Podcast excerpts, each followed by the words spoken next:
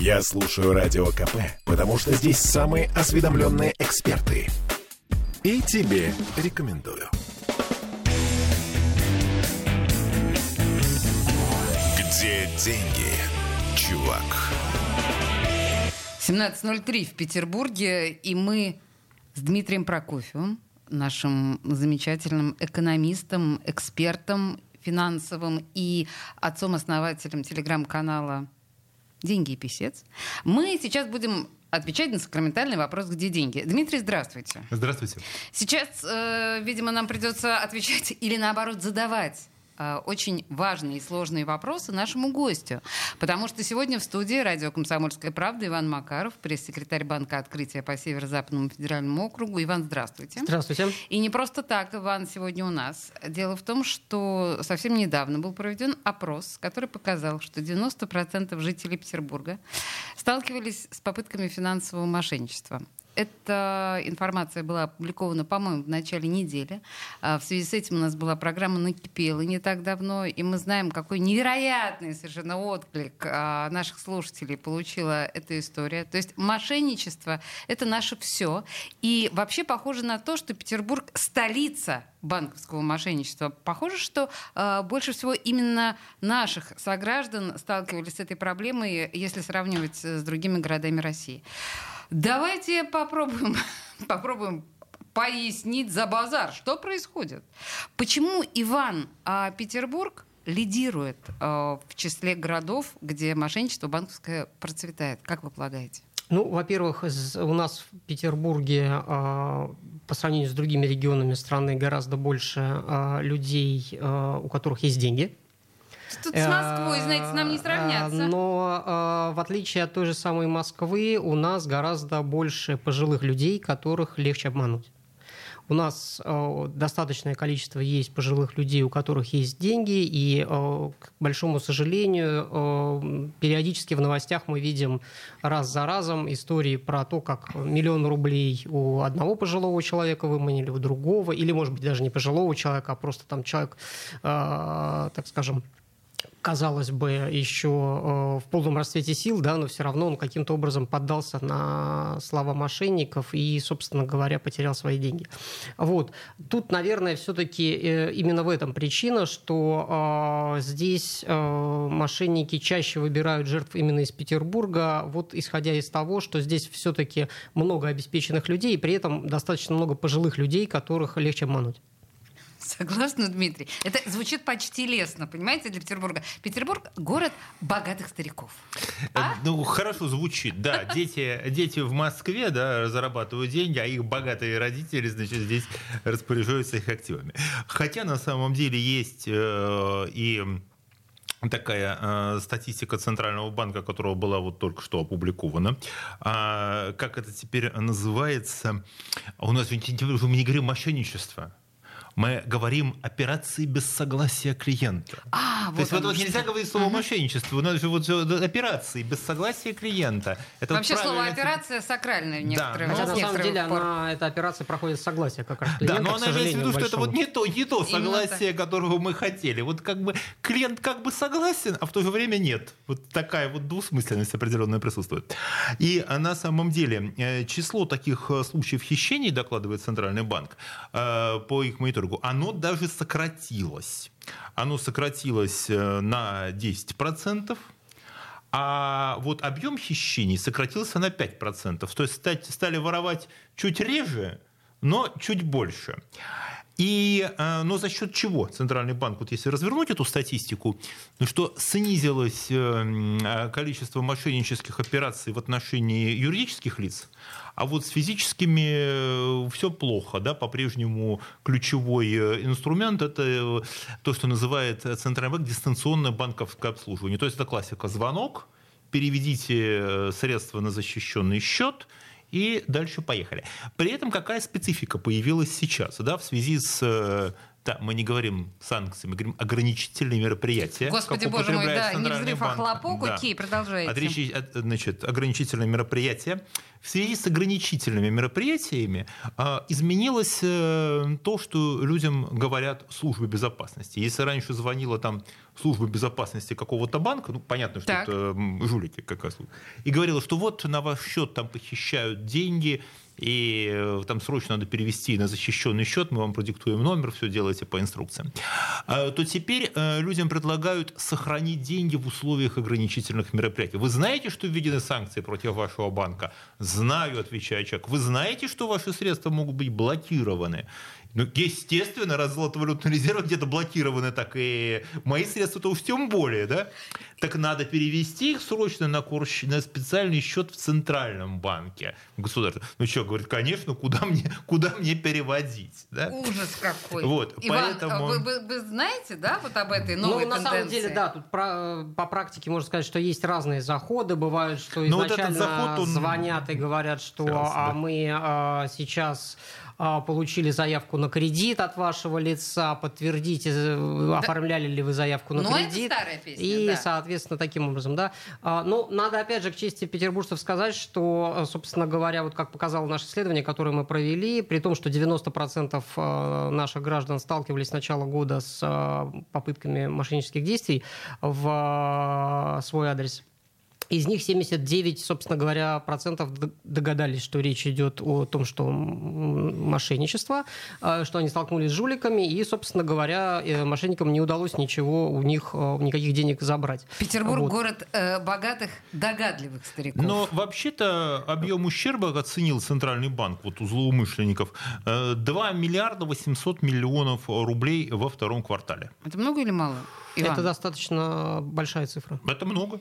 Угу. Если учесть на что 200, 200 тысяч случаев мошенничества, да, 3 миллиарда, вот разделите, мы в перерыве разделим 3 миллиарда на 200 тысяч и Столбик. вычислим, да, и вычислим примерно средний, что называется, средний чек, да. Но э, тут есть что хорошее, что плохое. Значит, Хорошее то, что, похоже, у нас состоятельные люди в городе живут. Э, да, но есть еще состоятельные... Да, э, есть суммы. еще и хорошее то, что э, все-таки сейчас начали гораздо более активно блокировать номера, с которых звонят. Да? То есть количество блокировок э, телефонных номеров выросло в 10 раз. А. по данным Центрального банка, то есть здесь гораздо более... Ну, потому что, да, долгое активно. время коллеги из операторов мобильной связи просто разводили руками и говорили, что они ничего сделать не могут. А вот, и, собственно говоря, никакие там блокировки невозможны, но так или иначе, я так понимаю, что сейчас эта ситуация чисто технологически разрешена. Да, в значительной степени, и, но по-прежнему э, процент возвращенных средств, вот э, в случае такого мошенничества, когда вам позвонили и перевели вам деньги, вот вы заставили перевести куда-то деньги, манипулировали, он ничтожный, это меньше 1%. Я думала, что такого вообще не бывает. Я думала, mm-hmm. что невозможно вернуть средства. Меньше одного если... процента возвращают. Практически не возвращают. Практически не возвращают, потому что доказать что-либо человек сам перевел, да. сам И пока юридически все процедуры будут проведены, и... собственно говоря, деньги уже 10 раз уйдут на огромное количество счетов однодневок, скажем так, и все, и их потом концов не найти. Из того, что говорит э, Дмитрий, у меня сейчас складывается ощущение, что попробовать все-таки стоит, если есть хоть один процент или нет, это или это скорее ну, какая-то э, случайность, что были возвращены деньги? Имеет смысл Лучше попытаться изначально вернуть? в эту э, ситуацию не Но попадать. Это понятно. И более того, то, что мы всем своим клиентам рекомендуем, э, соответственно, не надо ждать, пока кто-то позвонит. Да? Нужно э, со своими родственниками, близкими, особенно с родителями пожилыми, э, периодически проводить э, профилактические беседы по поводу того, что если кто-то звонит и говорит вот то-то, то-то, то-то, это жулики и мошенники, и не нужно с ними вообще разговаривать. Потому что я могу на своем опыте рассказать, я со своей мамой так, такую беседу провел, буквально там через три месяца ей позвонили якобы вот, значит, из какого-то крупного банка, скажем так, да, начали вот ей вот это вот все накручивать, э, значит, э, лапшу на уши. Она в момент э, разговора с мошенниками позвонила мне и сказала, вот, Ваня, а ты знаешь, вот у меня такая вот сейчас вот здесь история, ей тут же в, по, по параллельному номеру сказали, вы куда звоните, вы что, ну, и достаточно агрессивно начали на нее там э, давить, что, э, значит, что вы делаете, вот, но так или иначе, э, в, в итоге я потом ей сказал, мам, а что ты мне вообще звонишь? Надо сразу было прекращать разговор и даже мне не звонить, чтобы услышать, да, это мошенники, мам, не бросай трубку, просто не надо с ними вообще э, разговаривать, не нужно с ними вести себя вежливо. У нас э, очень много интеллигентных людей в городе Петербурге. Они почему-то как-то стесняются мошенников посылать э, сразу и надолго. Да?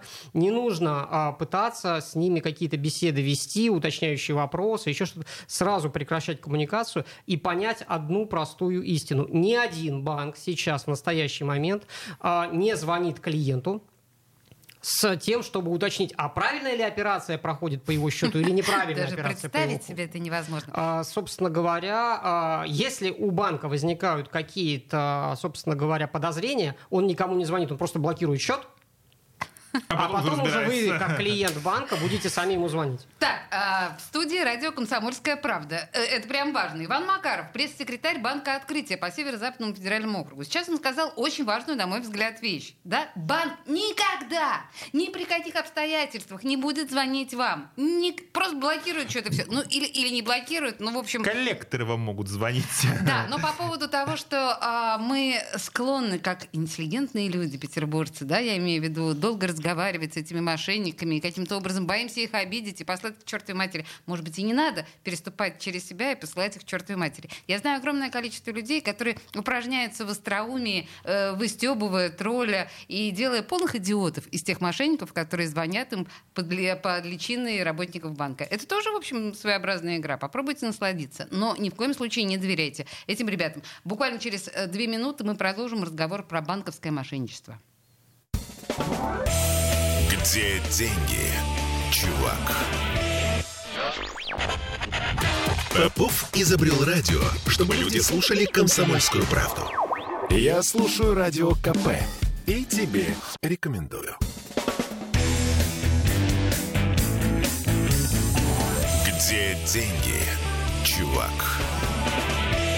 17 часов 16 минут, и мы продолжаем беседы про финансовые мошенничества и про банковские мошенничества. В студии радио «Комсомольская правда» Дмитрий Прокофьев, эксперт и э, как это сказать, главный автор телеканала «Деньги и Телеграм-канал. телеграм-канала «Деньги и писец», что-то я заговариваюсь. На самом деле все вопросы по финансам можно найти в телеграм-канале «Деньги и писец» легко и непринужденно. Там, правда, очень интересно, захватывающе, главное, простым языком. В студии радио «Комсомольская правда» Иван Макаров, пресс-секретарь Банка Открытия по Северо-Западному федеральному округу. Мы говорили в предыдущей части, ну, самое главное, да, о том, что все вот эти вот звонки э, мошенников представляющихся банковскими работниками в большинстве своем абсолютная туфта. На и- на 100% абсолютно туфта. Да, но а, мы говорили также о том, что один процент Меньше. одного. Меньше одного процента всех этих чудовищных ситуаций, но тем не менее деньги возвращаются. Я не верю. Дмитрий во время рекламной паузы уверял меня, что такое случается. Слушайте, это случается, но, э, опять же, скажу, называется без имен. Чтобы Так, ну никого не хорошо, огорчать. хорошо. Хотя там имена явно э, непростые. Нет, имена явно непростые. Значит, э, там, допустим, э, заслуженный э, ветеран, которого показали по первому каналу, по, по главному каналу телевидения. Вот, видимо, мошенники узнали, он там, там произнес слова. То есть, ну, это человек такой вот, Ага. лицо. Буквально на, в тот же день звонок ему, что вот ваши деньги пытаются похитить.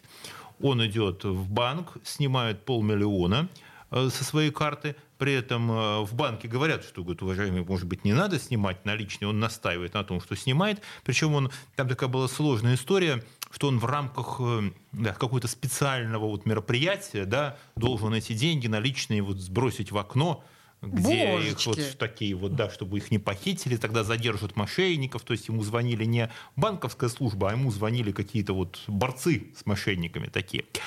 И он это все сделал, последовал этим инструкциям, но когда вот он бросил эти 500 тысяч в окно, и с ним ему перестали звонить, он понял, что, видимо, дело что-то пошло не так, и обратился в полицию. Да?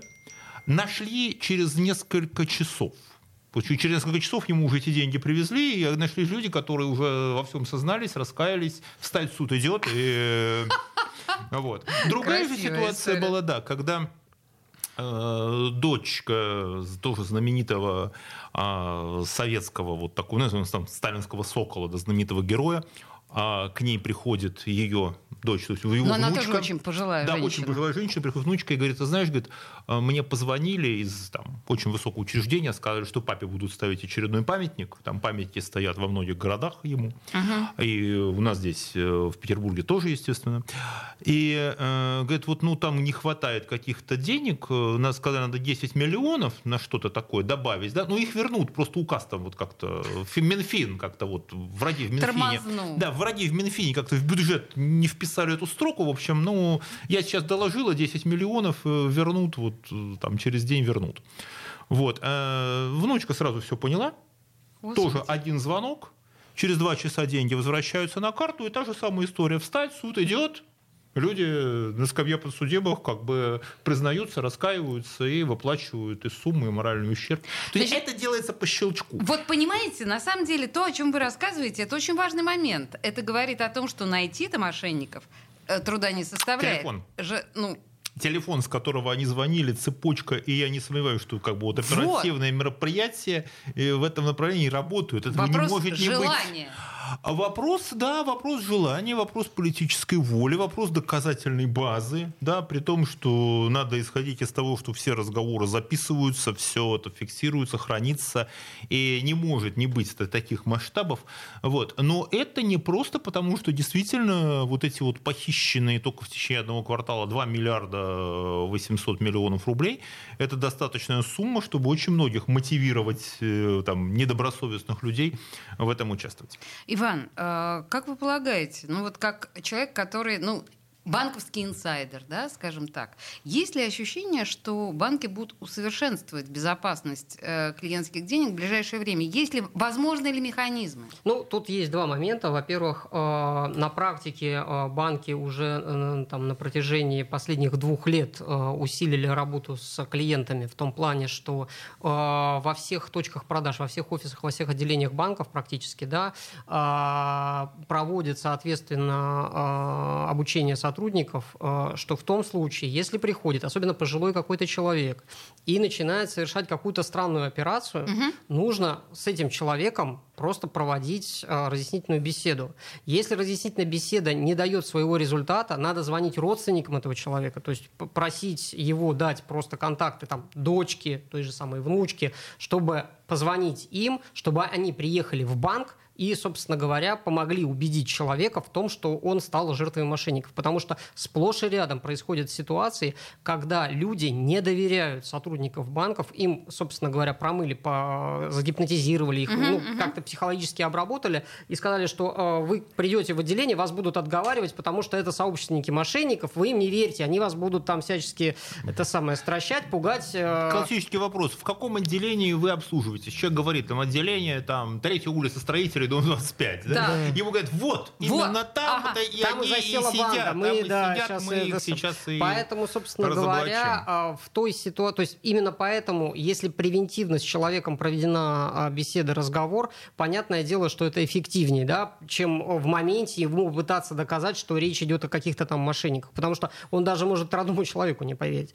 И у нас а, были ситуации, когда просто вот на, на последнем этапе э, людям, собственно говоря, удавалось спасать деньги, потому что была у нас, например, история в Республике Коми, когда просто даже не пожилой человек, просто э, мужчина пришел в офис банка а, и стоял, и очень волнуясь, через терминал пытался чего-то провести какие-то, а, какую-то операцию, у него почему-то что-то не получалось. Мимо шел просто руководитель этого офиса, он увидел, что клиент как-то себя странно ведет, а, он подошел, поинтересовался, а что происходит, тот ему вот эту рассказал историю, и благодаря этому, собственно говоря, эту операцию он и не завершил, да, потому что ему тут же начальник офиса сказал, «Э, мужчина, вас обманывает, вы что, какой защищенный счет? Вот тут, на самом деле, мне кажется, важным момент э, Воспитание самих сотрудников банка. Я отлично, я, я, у меня у самой есть счет в банке открытия, извините за личную информацию, но я просто понимаю, как сотрудники банка открытия, наверное, они ну, как-то чутко должны реагировать на клиентов. Они неравнодушны. Я сейчас не буду говорить, не называть да, какие-то конкретные банки, но я вспомню два или три банка, сотрудникам которых будет просто наплевать.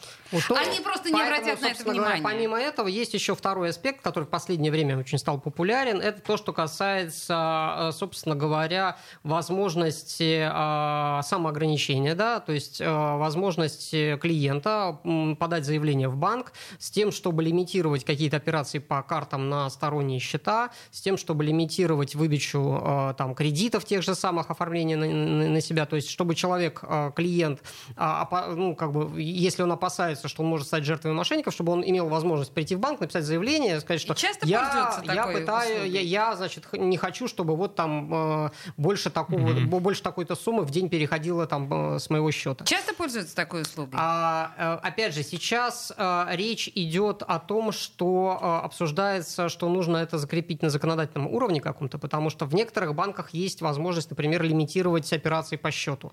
А в некоторых банках есть возможность э, написать заявление, там, что я не хочу, чтобы на мое имя э, оформлялся кредит, онлайн-кредит, например, да, я как бы вот такое заявление. Но в некоторых банках такой возможности нет. То есть вы, являясь клиентом этого банка, на сегодняшний момент, по крайней мере, да, не можете прийти, написать заявление и как, каким-то образом там себя таким э, самоограничить. Дмитрий, у меня к вам вопрос как э, да. к финансовому психологу, скажем так. Да? Вы полагаете, что в моем представлении это как подшивка от алкоголя? Знаете, то есть я сам себе не доверяю. Я хочу а... сам себя оградить от финансовых ошибок. Я могу сказать, понимаете, в чем дело? А, мошенники, которые работают против вас, это не когда вот мы говорим мошенники, там, мы себе представляем, что это какой-то там человек с, э, там, взял по телефону и пытается там какой-то пранкер там звонит, пытается mm-hmm. молодежь сказать. Нет, это система, в которой работают э, очень квалифицированные психологи, которые работают, э, которые имеют всю как бы полноценную информацию о том, как проводится, очень точно говорят. О них, естественно, есть и сотрудники, связанные с ними, что там себя обманывать, наверняка есть и сотрудники силовых структур, которые знают, как работает эта система бизнес-сайдом. И эта система, вот э, это не разовая какая-то, это э, действительно преступные, крупные преступные да. организации с колл-центрами, с работой, с изучением всех, вот и когда люди там с ними говорят, вот такие вот ведут переговоры, никогда не ведите никаких переговоров с мошенниками. Не сомневайтесь, что э, вот ваши разговоры, они внимательно слушаются, изучаются их психологами для того, чтобы искать ответы на ваши возражения, втянуть вас в разговор и так или иначе на чем-то поймать.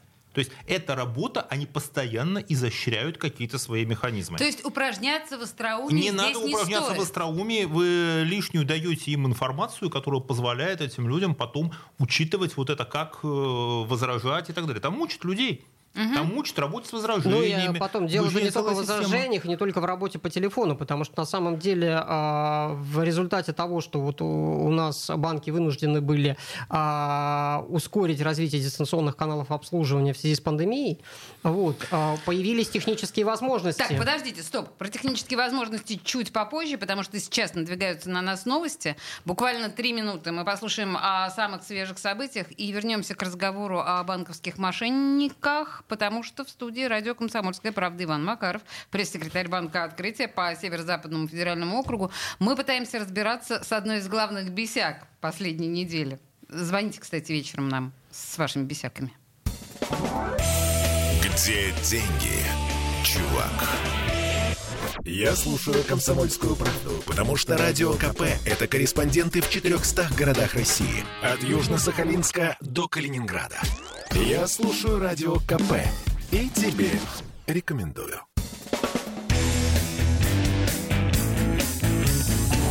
Где деньги, чувак? 17.33 а, в Петербурге. Мы продолжаем разговор с экспертом в банковском деле в студии радио «Комсомольская правда» пресс-секретарь Банка Открытия а, по Северо-Западному федеральному округу Иван Макаров, Дмитрий Прокофьев а, вместе со мной, Олесей Крупаниной, мучает его всякими сложными вопросами. Заходом к нашему разговору стала информация о том, что 90% жителей Петербурга нас с вами сталкивались с попытками финансового мошенничества. В первых двух частях мы, в принципе, проговорили основные вехи по телефонному мошенничеству. А я хотела бы спросить вас, Иван, а вообще вот как мы еще рискуем? Вы говорили оба, и Дмитрий, и вы, по поводу того, что нужно себя застраховать от нежелательных, предположим, кредитов, да, которые я не хочу брать, а кто-то за меня взял.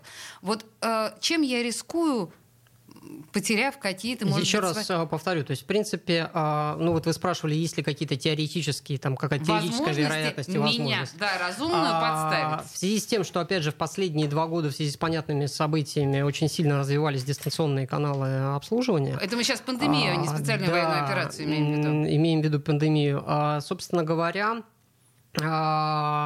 появились технические моменты, когда а, и случаи на практике, да, когда люди вдруг неожиданно узнавали, что а, где-то а, допустив оплошность и а, позволив а, своим личным а, данным попасть в руки мошенников, да, а, на них оформлялся каким-то образом кредит дистанционно, Мгм. деньги выводились и так далее, и так далее. Это единичные были случаи, но они, естественно, очень взбудоражили, так скажем, общественность. Это И, единичные случаи, а, Собственно подчеркиваем. говоря, да, а, очень многие люди стали переживать. Так вот, теоретическая возможность такой истории существует только в том случае, если у вас нет, а, как у клиента банка, а, м, собственно говоря, приложения а, банковского на телефоне. телефоне. Да, потому что если у вас этого приложения нет, то, конечно, теоретически вероятность существует, что кто-то, какой-то злоумышленник каким-то образом технически найдет возможность на вас что-то оформить, и вы об этом не узнаете, собственно говоря, пока не придете в очередной раз за каким-то своим делом в офис банка. И Простите мне тупой вопрос. Если у меня есть приложение, я об этом узнаю через приложение. Приложение мне скажет, с вашего счета сняли 10 миллионов.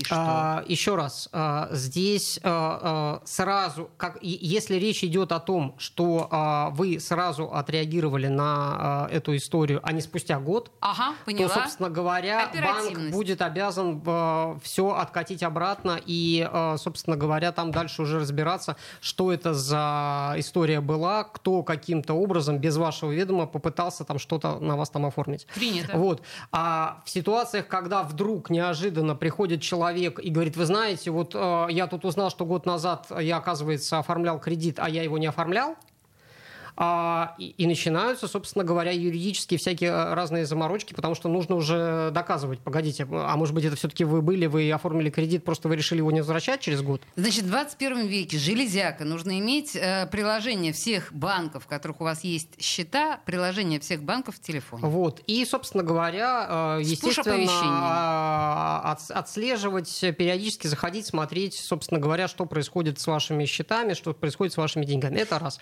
Второе, ну, опять же, это такая история, которая э, такой э, к вопросу финансовой грамотности, может быть. А, В любом случае, вне зависимости ни от чего, нужно как минимум раз в год, а лучше, собственно говоря, два раза в год, потому что два раза в год это можно сделать бесплатно, заказывать свою собственную кредитную историю, Ага. а, и смотреть, что и где и как а, у вас, а, собственно говоря, отображено. Это всегда полезно. Какая информация в бюро кредитных историй у вас есть, где были какие-то неплатежи, потому что бывают истории, когда люди забывают о своих кредитках, там долг в один рубль, Мгм. а, и этот долг портит кредитную историю. Принято. Э, Я еще добавлю, что вот есть такая опция сейчас, ну тоже мы не будем рекламировать банки, но в принципе в топовых банках. А, Значит, э, при наличии определенной суммы у вас на счете, или если вы там просто платите, это платная услуга, а, вы можете э, пользоваться услугами клиентского менеджера. То есть это персональный человек будет закреплен за вами, который будет э, отвечать за ваше, скажем так, банковское обслуживание. Это, да, это А стоит примерно денег. сколько это стоит? Ну просто чтобы Причем это ориентироваться. идет о нескольких тысячах рублей в год.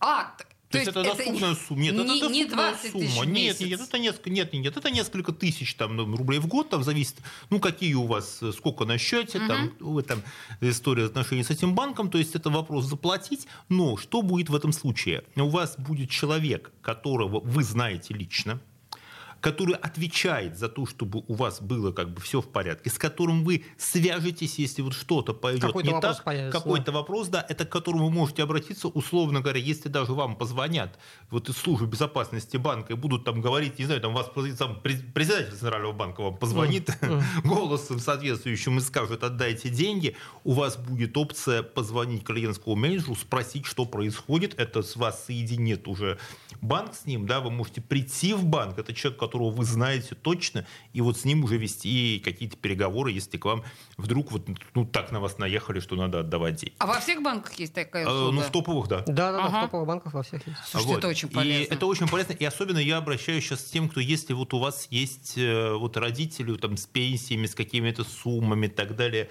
заключите договора вот с банком для своих родителей, оплачивайте вот это вот, решите этот вопрос, потому что вот мало ли будет человек, который отвечает за ваш, э, дополнительно будет э, следить за происходящим э, с вашими расходами. Очень толковый лайфхак. Да, это хорошая история, это, это существует. И Вообще должен сказать, что э, вот российский финтех и банковские услуги, они э, одни из самых продвинутых в мире, есть только не самые продвинутые.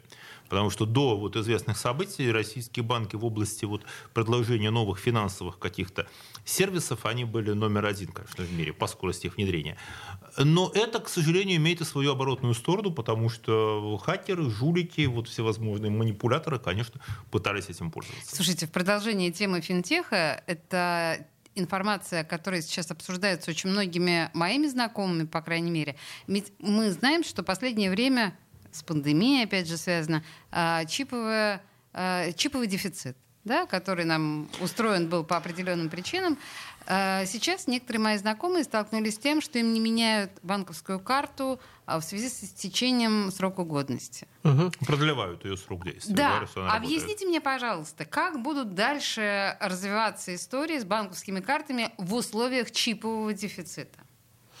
Ну, на самом деле, э, собственно говоря, э, здесь все очень просто. Э, Банки изыскали уже возможности для того, чтобы тот дефицит, который наметился весной, да, и то это скорее были такие, опять же...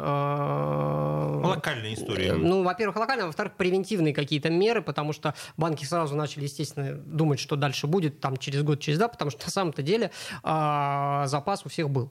Чипов. Чипов. Мгм. Запас чипов у всех был. А, Понятное дело, что а, не хотелось этот э, запас э, расходовать, да, в ситуации, когда есть определенная, ну, в ситуации, когда неопределенность, да, Да. и что мы, может быть, этот запас не, смо- не- не сможем пополнить, да. Поэтому, естественно, как одна из мер э, банки стали предлагать просто людям продлевать, э, то есть предложили такую историю, что э, вот, условно говоря, там карта международной платежной системы, она истекает там в марте, да, допустим, э, давайте мы ее продлим вам там на год, да. А некоторые банки сказали, а давайте мы вообще на- навсегда вам ее продлим А там, на- давайте. на, на 25 лет. А, и, собственно говоря, она там будет действовать э, дальше, потому что ну, все равно как бы внутри России вы будете пользоваться этой системой а, и а, оплачивать э, услуги. Поэтому, собственно говоря, все... Единственный, по-моему, был нюанс Э, И э, единственная была история, когда эти карты, продленные карты, а, не срабатывали. Это вот на некоторых маршрутах автобусов э, в валидаторах перестали они срабатывать. Потому Внезапно, что, очень а, экзотическая собственно проблема. говоря, история э, очень простая, потому что просто там эти валидаторы, они э, требовали э, того, чтобы перезагрузить э, программное обеспечение, то есть чтобы этот валидатор видел эту карту, ему нужно обновить программное обеспечение. Я поняла. Но чтобы обновить программное обеспечение, это происходит не, дос- не дистанционно, то есть он заливает не через Wi-Fi, там, не через сеть какую-то, а должен приехать инженер, Провести. подключить ап- аппаратуру и обновить это программное обеспечение. Слушайте, а если и говорить- в некоторых, э, в не- просто в некоторых ситуациях не, не доехали инженеры Да, вовремя, понятно. собственно говоря. Вот. Здесь эта проблема понятна. Если человеку необходимо поменять фамилию, предположим, женщина замуж выходит, здесь можно как-то перепрограммировать карту таким образом, чтобы она оставалась действующей? А, опять же, я повторюсь, тут э, нет никакой проблемы, новые карты выдают, и в том числе и с чипами. И, и если вам... А Почему чип не перепрограммировать? Зачем делать новую карту? А, опять же, Извините а, за- физически, если мы ре- речь идет про то, что человек меняет фамилию, то у Да. него на карте эта фамилия старая напечатана. Старая напечатана. Нужно выпускать новую карту с новым чипом Ужас. в этой ситуации. То есть про ничего не которую вы сделаешь. сказали. Потому что, да, потому что паспорт, она формально как бы другой человек. Оставайтесь со своей старой фамилией. Ну, общем, действительно, да, это какой-то пережиток э, старых Вот, времен. нет, и тут, э, опять же, э, здесь нет такого, что банки вот просто не вы- выпускают новые карты или выковыривают старые чипы и вставляют в новые. Вот я так такого, тоже- Не, не, не, так- нет. такого ничего Не нет. надо нет, такого, нет, нет, да, такого нет, ничего нет. И, собственно говоря, опять же, у нас и э, чисто технически, и то, что касается тех же самых болванок, пластиковых карт, тут все, все, все, есть. все есть, и да, пока никакого дефицита нет. Ну, в общем, no panic. Это я, знаете, э, на самом деле абсолютно ложная, да, вот эта вот паническая атака по поводу чипового дефицита и банков. Хотя об этом все-таки много говорят, поэтому я не могла не задать вопрос нашему гостю Ивану Макарову, пресс-секретарю Банка открытия по Северо-Западному федеральному округу. В студии радио «Комсомольская правда» также Дмитрий Прокофьев, наш э, финансовый эксперт и а, отец-основатель телеграм-канала «Деньги и писец». Я рекомендую, на самом деле, всем, кто еще не успел подписаться на этот э, телеграм-канал, сделать это немедленно, потому что там огромное количество ответов на все вопросы, а мы вернемся после рекламы. Где деньги, чувак? Я слушаю Радио КП, потому что здесь самые осведомленные эксперты. И тебе рекомендую.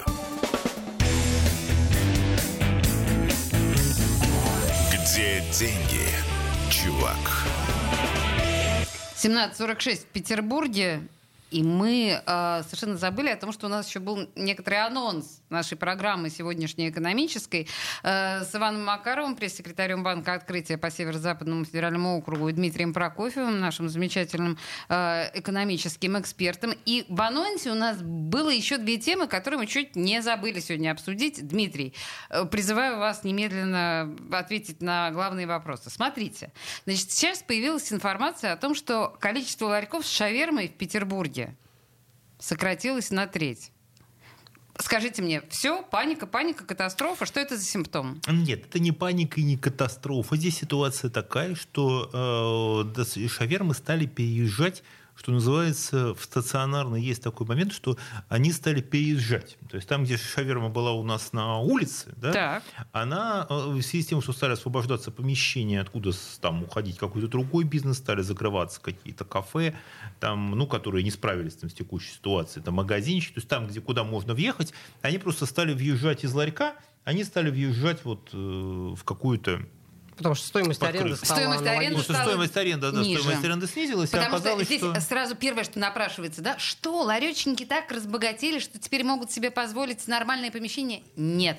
Стоимость аренды снизилась. Стоимость аренды снизилась, появилась возможность э, перемещаться, и стали открываться, они просто шавермы стали открываться в таких, ну, в стационарных помещениях, Мгм. часть, да.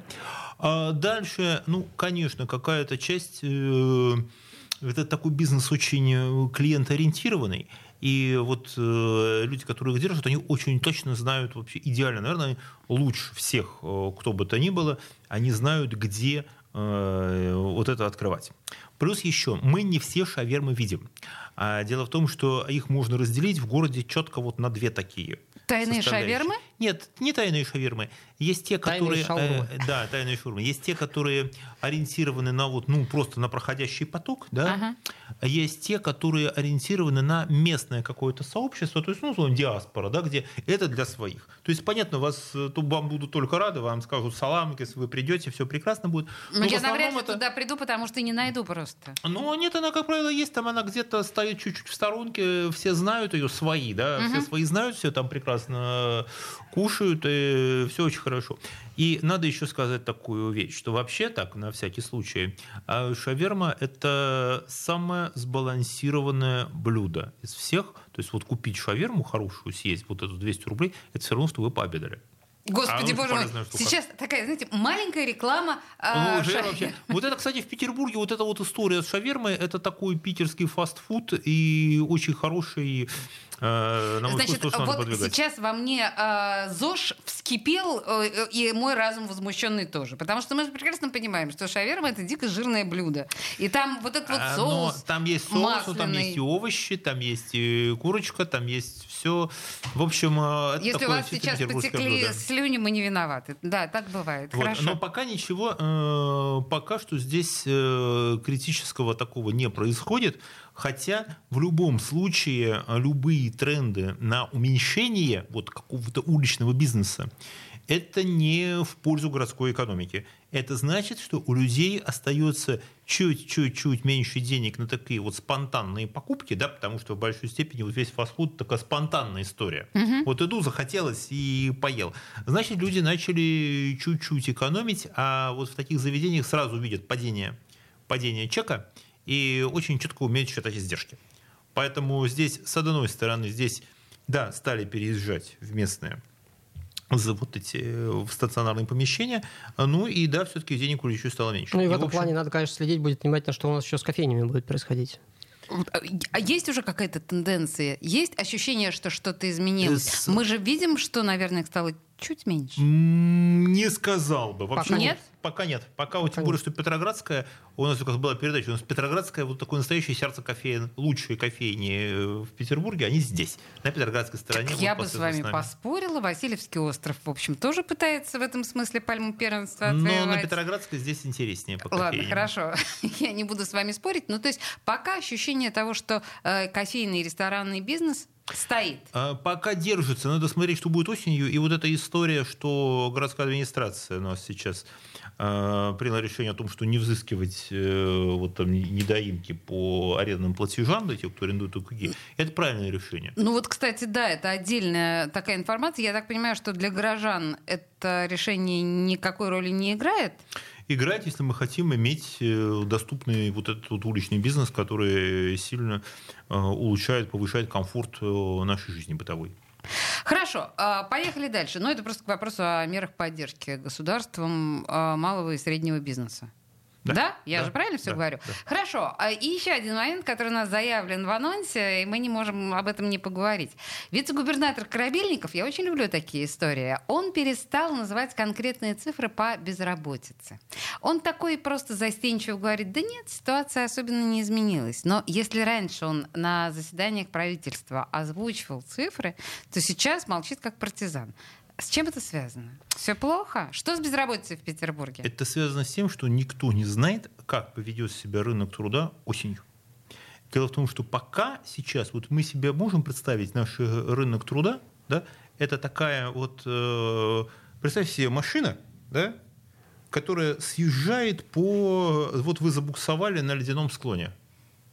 И Так. она потихонечку, вы там двигатель, вы там вклю- вкручили двигатель, вы там крутите руль, вы пытаетесь вырулить, но она потихонечку сползает вниз. Ага. Потому что э, с настоящей безработицей российский рынок труда не сталкивался еще никогда за все 30 лет. У нас не увольняли, старались не увольнять людей, им сокращали зарплату, им увеличивали нормы выработки, но старались ни в коем случае, чтобы люди не чтобы были прикреплены к рабочему месту. А сейчас, э, плюс еще те компании, которые вот западные, которые говорили, что вот мы уходим, э, не всех увольнили сразу, платили какие-то пособия, компенсации и так далее. Это такая инерционная история. Но э, будут ли, начнутся ли увольнения осенью, пока никто не может сказать. Э, Если говорить о Или проявятся о- осенью те увольнения, которые уже состоялись которые уже в марте, состоялись, в- да, потому что собственно, когда люди, апреле, потратят, в когда мае, люди потратят деньги. когда Почему? люди потратят деньги выходные, которые им Да, заплатили. когда люди потратят выходные пособия, они уже начнут искать работу, это сразу отразится на падении зарплат. Плюс еще сократится выручка вот у всевозможных таких небольших бизнесов, потому что люди перестанут тратить э, деньги на потребление. А, Это сложная ситуация, и э, сейчас просто э, власти правильно поступают, что они осторожны в прогнозах, да, потому что для рынка труда очень важны ожидания. То есть если человек э, начнет бояться увольнения, он э, ведет себя по-другому, чем если он уверен там, в своем рабочем месте. И... Вообще, по данным опросов официальных, да, которые сейчас публикует там Центральный банк, например, а люди очень оптимистичны в отношении своего будущего. С да, чего прямо. вдруг? А, Вы знаете, соци... вообще вот тоже социологи тоже не понимают. И самое интересное, Все что- уверены, что найдут работу. Мы Да. тоже, как банк, проводили соответствующие, вот, э, собственно говоря, опросы, и вот они показывают одну. То есть люди уверены, что в том случае, если, что, если даже человек, если он потеряет работу, он легко найдет себе новую. Я вам скажу еще смешнее. А Вышел мониторинг э, значит, Центрального банка, а, прекрасного, который э, значит, опросы предпринимателей. Да? И вы знаете, какое, где предприниматели ожидают роста, где у них оптимизм? И где же? Торговля автомобилями. И даже аналитики говорят, что говорят, ребята, вы о чем вообще? Вот заводы официально остановились, да, сократился. Импорта автомобилей нет. Почему будет вот рост продаж автомобилей, вы ждете? Ну, разве что люди будут продавать автомобили свои. Собственные, Э, да. Собственные, да. Но вот это довольно странный такой оптимизм, который... Доктор, можем В ли мы общем- здесь говорить о случае массового помешательства? Я боюсь, что это примерно он. Нет, скорее, это такой случай, когда э, все, все ждут лучшего, но не могут договориться между собой, каким оно должно быть. Как, какого именно лучшего они ждут? Да, потому что у предприятий такой рычаг, как через безработицу повысить производительность труда, то есть заставить... Не повышая расходы. Ну, то есть просто уволив какое-то количество людей, заставив, заставить остальных работать более эффективно, да, но если у вас работало 100 человек, да, вы выгнали 20, у вас осталось 80, у вас выросла производительность. Од- однозначно, очевидно. Да, и вот этот рычаг, на этот рычаг еще производители не нажимали. Я очень боюсь, что бизнес имеет вот у себя в памяти такую опцию, что за счет э, увольнений повысить свою эффективность, снизить издержки и напугать тех, кто на работе останется. А, Вы говорите... Поэтому власти очень сейчас так деликатно управляют этим рынком и А не вы повторите эту свою мысль относительно того, что у нас не было опыта вот такой массовой безработицы. За 30 лет, вы сказали? А За 30 лет последние кризисы всегда, когда начинались, какая-то часть э, людей, понятно, теряла работу, но вот массовые, как, знаете, рисовали в советское время, да, вот... э, Только на, на карикатурах, преклятом Западе. На проклятом Западе да, люди стоят в очереди на биржу труда. Нет, такого не было. Было сокращение зарплат, было там сокращение рабочего Были дня. даже ситуации, когда некоторые владельцы бизнесов своим коллективам предлагали, «А, давайте сами выбирайте, либо я увольняю, там, условно говоря, 20% людей, либо я на 20% повышаю всем зарплату. Понижаю, понижаю Понижаю, всем да. Или зарплату. повышают там норму выработки. И все, с- работы. как правило, коллективы все соглашались на понижение окладов. Потом как-то восстанавливалось. Потом надо понимать, что уже огромное количество зарплат у нас складывается из гарантированной части, очень небольшой, там, ну, МРОТ, там, два МРОТа, и премиальной. И вот эту премиальную часть Её всегда могут очень сказать, легко, да, да, сказать, извини, а за что премия-то, план не выполнен. Слушайте, вот э, мы сегодня отвечали на вопрос, где деньги, чувак. Отвечали два чувака. Э, Дмитрий Прокофьев, что уже традиционно по четвергам у нас случается. И к нам сегодня присоединился Иван Макаров, пресс-секретарь Банка Открытия по Северо-Западному федеральному округу.